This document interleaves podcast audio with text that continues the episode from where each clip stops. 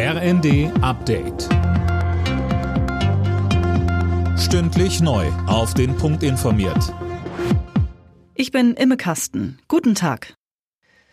Der ukrainische Präsident Zelensky kommt morgen nach Deutschland und Frankreich. Er trifft sich mit Kanzler Scholz und Frankreichs Staatschef Macron. Philipp Rösler mit den Einzelheiten. Bei dem Treffen soll auch ein Abkommen unterzeichnet werden. Darin geht es um Sicherheitsgarantien für die Zeit nach dem Krieg gegen Russland. Ein solches Abkommen gibt es auch schon mit Großbritannien.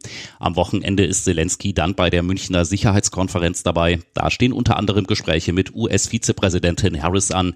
Thema dürften da weitere Waffenlieferungen der Amerikaner Amerikaner an die Ukraine sein.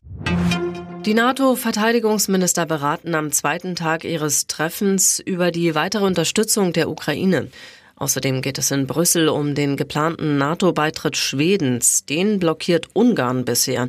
Es ist das einzige Land, das noch nicht zugestimmt hat. Microsoft wird in den nächsten zwei Jahren knapp 3,3 Milliarden Euro in Deutschland investieren. Das hat Konzernchef Smith bei einem Berlin-Besuch angekündigt. Geplant ist, die Kapazitäten der Rechenzentren für Anwendung künstlicher Intelligenz und für Clouds massiv auszubauen.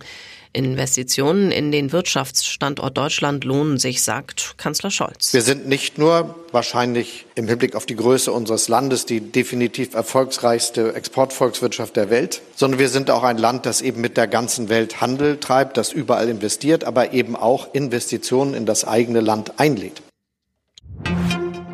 Für den SC Freiburg wird es heute wieder in der Europa League ernst. Die Breisgauer müssen im Hinspiel der Zwischenrunde beim französischen Club Lens antreten. In der Conference League ist Eintracht Frankfurt im Belgien bei Saint-Gilloise gefordert.